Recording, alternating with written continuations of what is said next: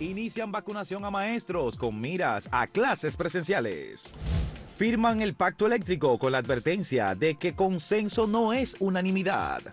Haití asegura no hay vínculo entre secuestro de hermanos y solicitud de entrega del ex alcalde de Puerto Príncipe.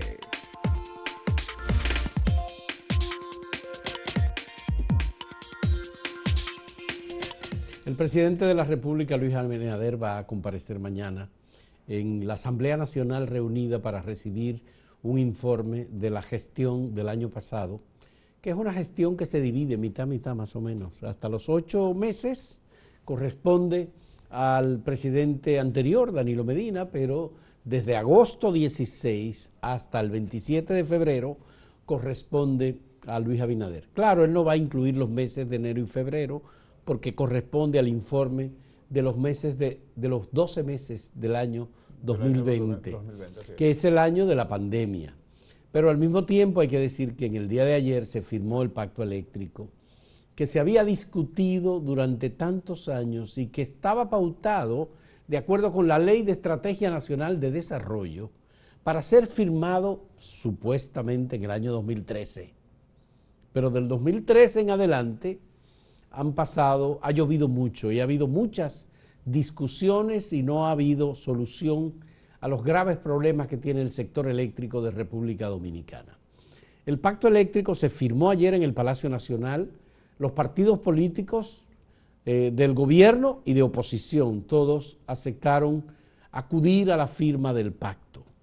El sector social, encabezado fundamentalmente por la Universidad Autónoma de Santo Domingo, eh, se negó a asistir a la firma del pacto, con objeciones que, digamos, coincidían en el pasado con las objeciones del Partido Revolucionario Moderno y con las objeciones presentadas por el coordinador del sector eléctrico, Antonio Almonte, hoy ministro de Energía y Minas, que fue quien dio un discurso eh, explicativo en el Palacio Nacional en el día de ayer sobre este tema del sector eléctrico y sobre todo el futuro del sector eléctrico vinculado con la, digamos, el abaratamiento de los servicios eh, y la calidad del servicio eléctrico de República Dominicana. Yo creo que esos son temas importantes que están en este momento en debate. El senador de la provincia de Santo Domingo, Antonio Tavera Guzmán, que fue, era presidente de la Asociación de Industrias de Herrera, eh, emitió una crítica muy dura contra la firma de este pacto porque él dice que no va a solucionar el tema de, eh, de, la crisis del sector eléctrico en República Dominicana. Así es. Eh, rápidamente mencionar, Fausto, ya que hablas de la rendición de cuentas que va a tener el mandatario.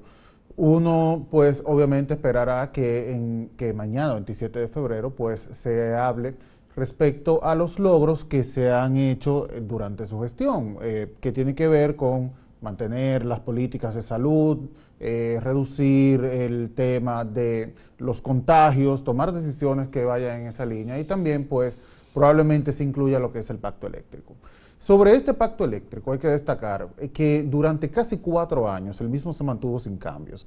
La última discusión que se tuvo eh, y que pues logró a través de esa discusión que incluyó al sector social, eh, tuvo que ver con por lo menos el 80% de los puntos. Quedaron puntos fundamentales fuera de este acuerdo que tienen que ver con la protección al usuario.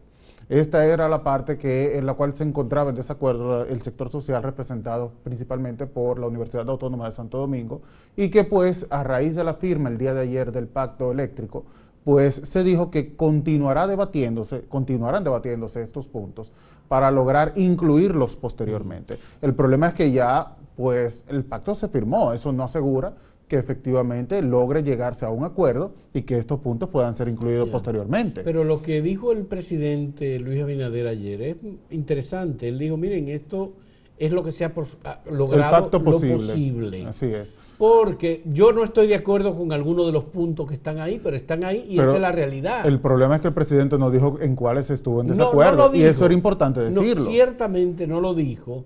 Y eh, hay quienes, en el caso de, Fernando Peña, Edwin Croes y eh, Apolinar Veloz, que son las personas, digamos, que mantienen el, el tema del sector social como reivindicado. Ellos mantienen una crítica muy dura. Una de las críticas que hicieron es que este pacto que se firmó ayer es supuestamente, habría que revisarlo y ver si es verdad, es exactamente el mismo que se presentó cuando Tony Isaconde era el ministro de Energía y Minas. Y muy temprano Tony Isaconde dijo que apoyaba el pacto. Eh, eh, Rubén Jiménez Bichara estuvo en la firma del pacto. Que dijo que había sido coherente la firma del pacto con la posición que ellos habían mantenido cuando era gobierno. Exactamente. Y Radamés Segura, miembro del comité político del PLD, como partido, estuvo en la firma del pacto. Previamente, Antonio Almonte, como coordinador del sector eléctrico del PRM, firmó un documento y lo entregó diciendo que el PRM estaba de acuerdo e iba a firmar el pacto eléctrico. Obviamente, ah, por supuesto, ¿quiénes están firmando? Miren, ahí está Celso Marrancini, que tiene eh, una coordinación de todas las reformas del sector eléctrico. Estaba incluso Celso Juan Marrancini, que tiene una dirección ejecutiva para el tema del sector eléctrico. Hay que decir y reconocer que Celso Marrancini hizo la mayor cantidad de reformas posibles dentro del sector eléctrico. Claro, aquí hay un tema que se discute y es lo que también plantea el sector social, que es el tema de la privatización del sector eléctrico. Estos temas relacionados con privatización, la eficacia o no del Estado en la solución de los problemas de pérdidas, por ejemplo, en el sector eléctrico, o la presencia de los generadores que son todos privados con excepción de Punta Catalina, que es ahora la eh, planta de generación eléctrica que tiene el Estado dominicano. Que de hecho fue un punto que quedó fuera del acuerdo, eh, Punta Catalina y la, y la administración, como se, se, se mantuvo fuera, aunque el Estado sigue siendo el administrador de Punta Catalina y no sabemos al final lo que va a pasar luego de la auditoría que se haga sobre Punta Catalina, porque no está claro si hay opciones de venta de parte de las acciones de Punta Catalina o si eso se va a entregar a un administrador privado que se encargue de gestionar, cobrar un fee por eso y mantenerla como una planta estatal, pero que recibe beneficios el Estado. Porque hay un monto que se ha hablado y se ha dicho que es un monto de ingresos que tendría Punta Catalina de unos 500 millones de dólares al año y que supuestamente parte, un 40 o un 50% va a ser beneficio para el Estado. Entonces, ¿cómo el Estado gana dinero cuando hay un déficit en el sector eléctrico de República Dominicana y una gran parte eh, lo, paga el propio Estado de ese déficit a través de eh, el subsidio al sector eléctrico. Que era lo que decía el presidente el día de ayer, que el sector eléctrico ha estado trabajando, ha estado operando en República Dominicana de manera deficitaria. Y es, y es comprensible debido a todas las deficiencias que tiene, que por ejemplo el tema del cobro que es algo que afecta sensiblemente al sector eléctrico. Sin embargo, uno le hubiera gustado tener un pacto que incluyera por lo menos algunos aspectos de los que quedaron fuera. O esperemos que lo adelante se pueda discutir y que ya realmente haya un consenso. Pero por ahora se ve difícil que se puedan sentar a la mesa de diálogo ya que una parte fue excluida de esa manera. Lo que pasa es que ya el pacto eléctrico sale de las manos del Consejo Económico y Social. Es decir, Rafael Toribio, ahora como eh, responsable del Consejo Económico y Social, deja fuera el pacto y eso queda en manos del Ministerio de Energía y Minas como ejecutor, que ha dicho, que ha puesto en marcha parte en el gobierno, parte de las reformas que se reclamaban en el pacto eléctrico. Por ejemplo, la eliminación de la Corporación de Empresas Eléctricas. Eso fue una de las grandes promesas que hizo el gobierno, ni bien llegó a hacer el gobierno. El traspaso de todas las responsabilidades de la CDE hacia el Ministerio de Energía y Minas. El tema de las EDES y el achicamiento del personal o la racionalización del personal y la transferencia de los resultados, porque las EDES todas pierden cómo se transfieren los resultados, eh, digamos, de ganancias al Estado dominicano. Es decir, hay muchos temas que todavía, ya veremos cómo Antonio Almonte, como principal responsable del sector eléctrico, contribuye o ayuda a que eh, sus propios planteamientos en la oposición se ejecuten ahora desde el gobierno. Eh, vamos a una pausa, no sin antes motivar la pregunta que tenemos el día de hoy. ¿Espera mejoría de servicio con el pacto eléctrico? Sí, no o no. O tal vez. O tal vez, así es. Volvemos en un momento.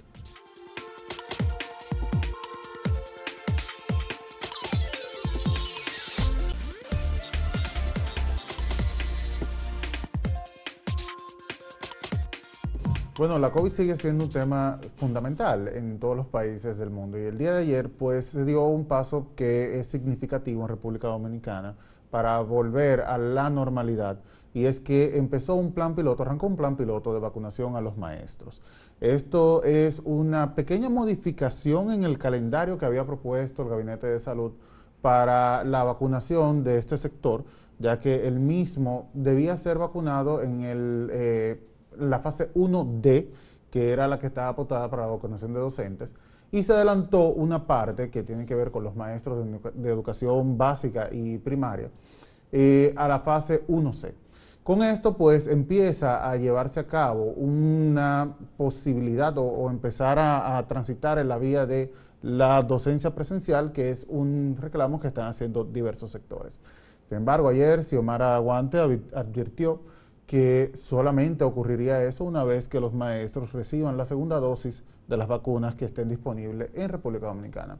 Desde luego, se trata de un paso de avance ya que esto pues ayudaría a muchos hogares que no tienen la posibilidad de brindarle la atención debido a cuestiones de trabajo, por ejemplo, o que son eh, familias monoparentales, a los estudiantes para que puedan recibir la docencia de manera adecuada.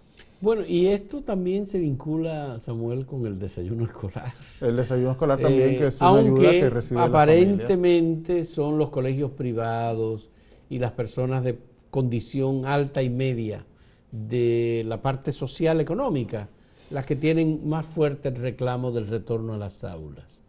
Es verdad, hay muchas dificultades en el entorno familiar en relación con el confinamiento esto, eh, es, esto es lo que, digamos, induce a una gran parte de las asociaciones de padres de niños en escuelas y colegios a reclamar el retorno a, la, eh, a las clases eh, presenciales. Porque, bueno, lo que tú acabas de decir, en algunos casos la gente se ha complicado porque tienen que atender a sus hijos y tienen que ir al trabajo, ¿cómo lo hacen?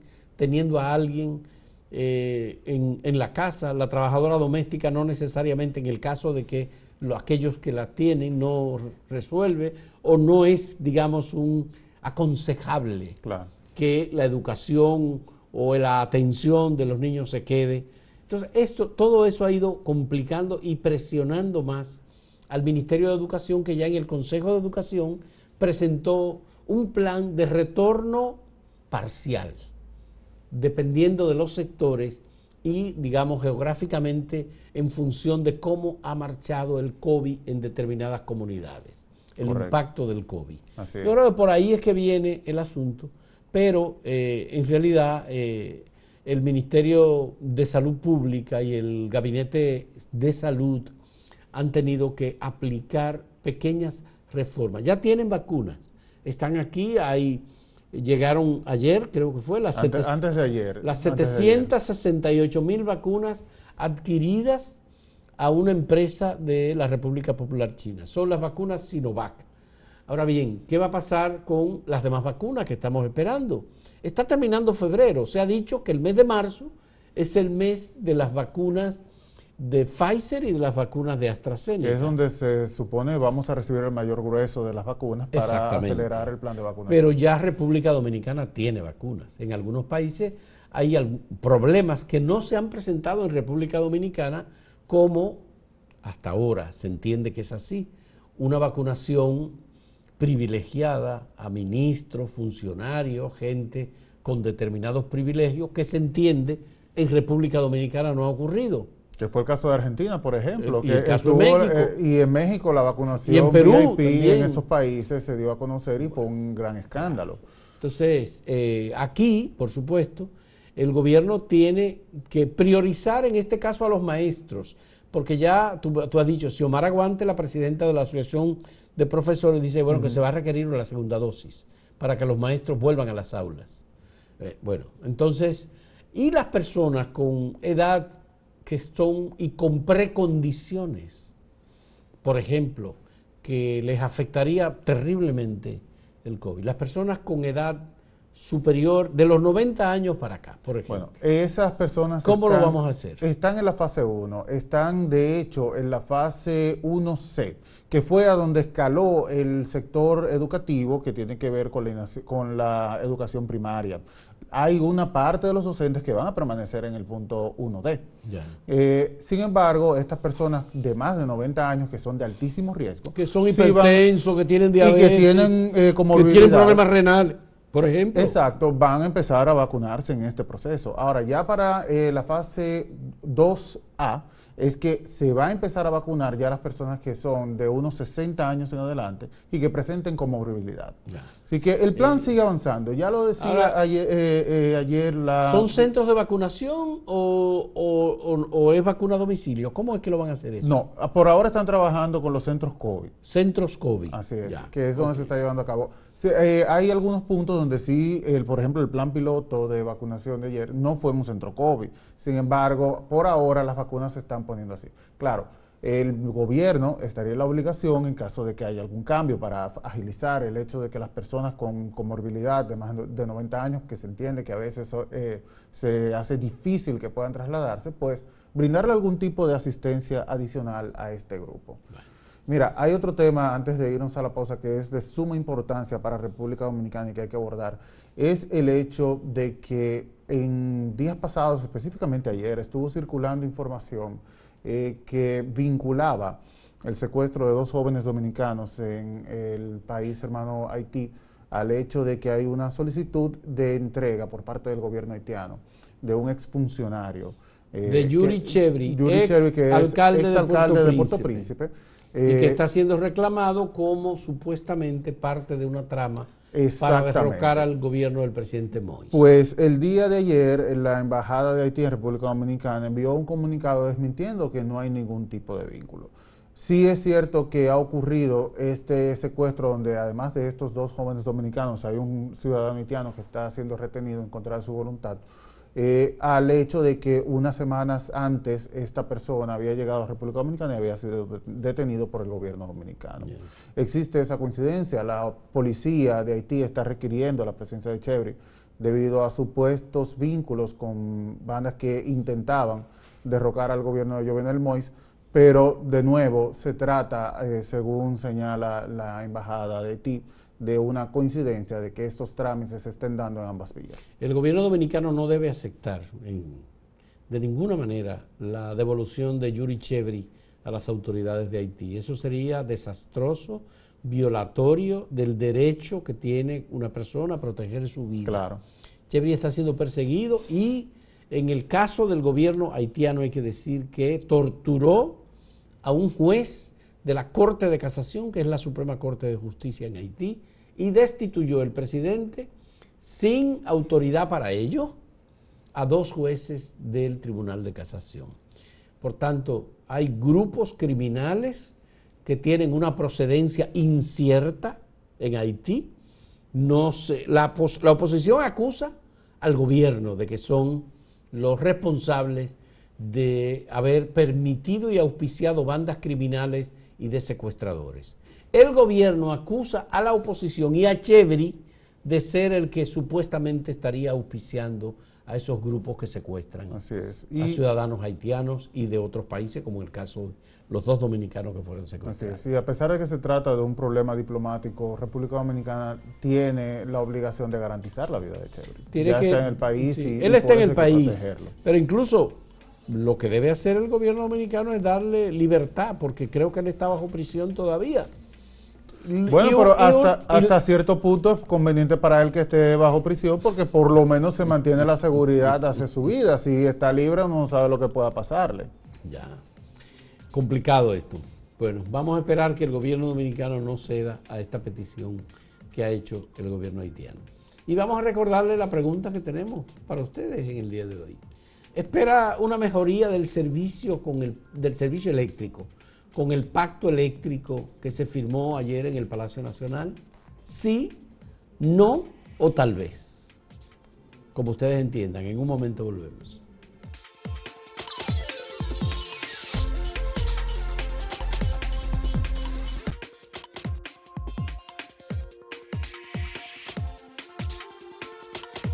Veamos algunas de las respuestas que tenemos a la pregunta que le formulamos en el día de hoy sobre si espera usted una mejoría en el servicio de energía eléctrica con el pacto eléctrico. en el portal acento. En acento, el no gana 46.07%, no está en primer lugar, 41.57% sí espera una mejoría con este pacto eléctrico y 12.36% dice que tal vez.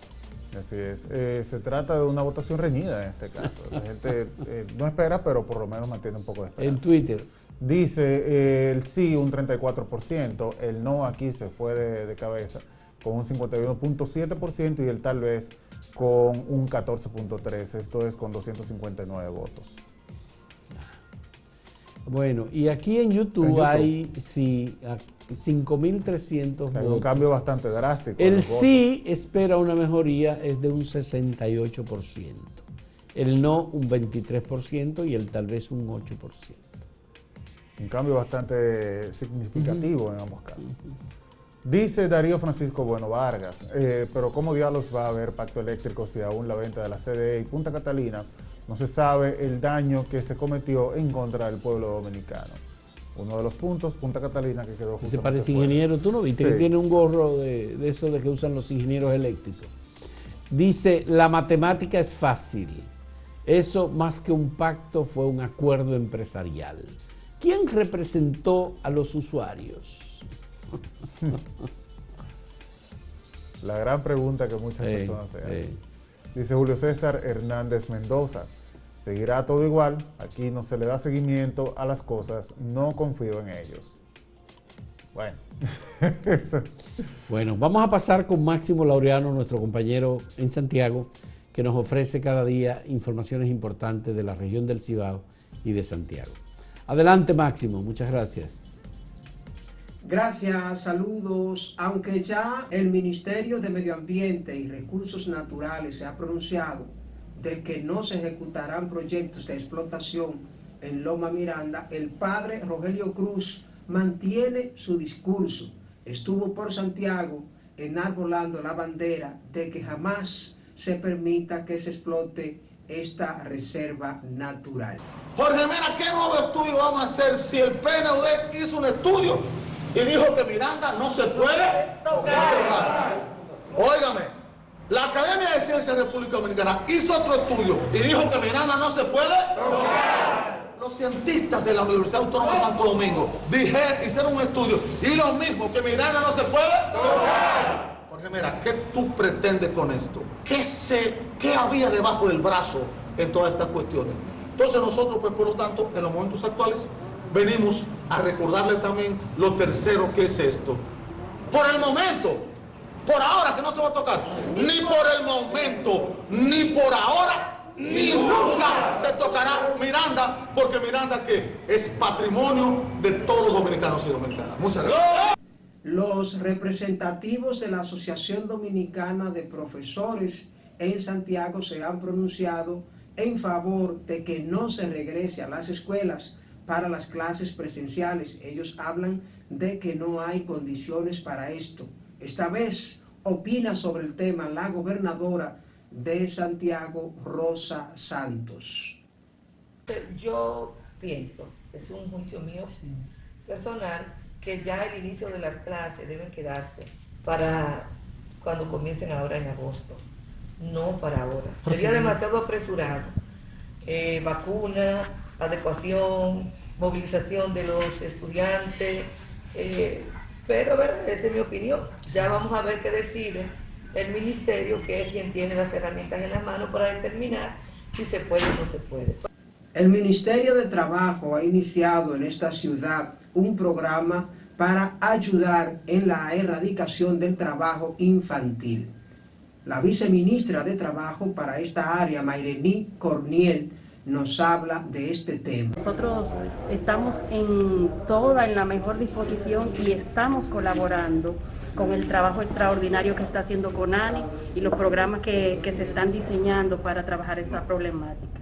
Eh, nosotros entendemos que hay un, un problema real con el tema de la pandemia, la escolaridad y todo lo que se agrega eh, fruto de esa situación y, es atendible y claro que sí, que vamos a trabajar. Distante pero pendiente, actualidad y objetividad desde Santiago. Siga con la programación de Acento TV.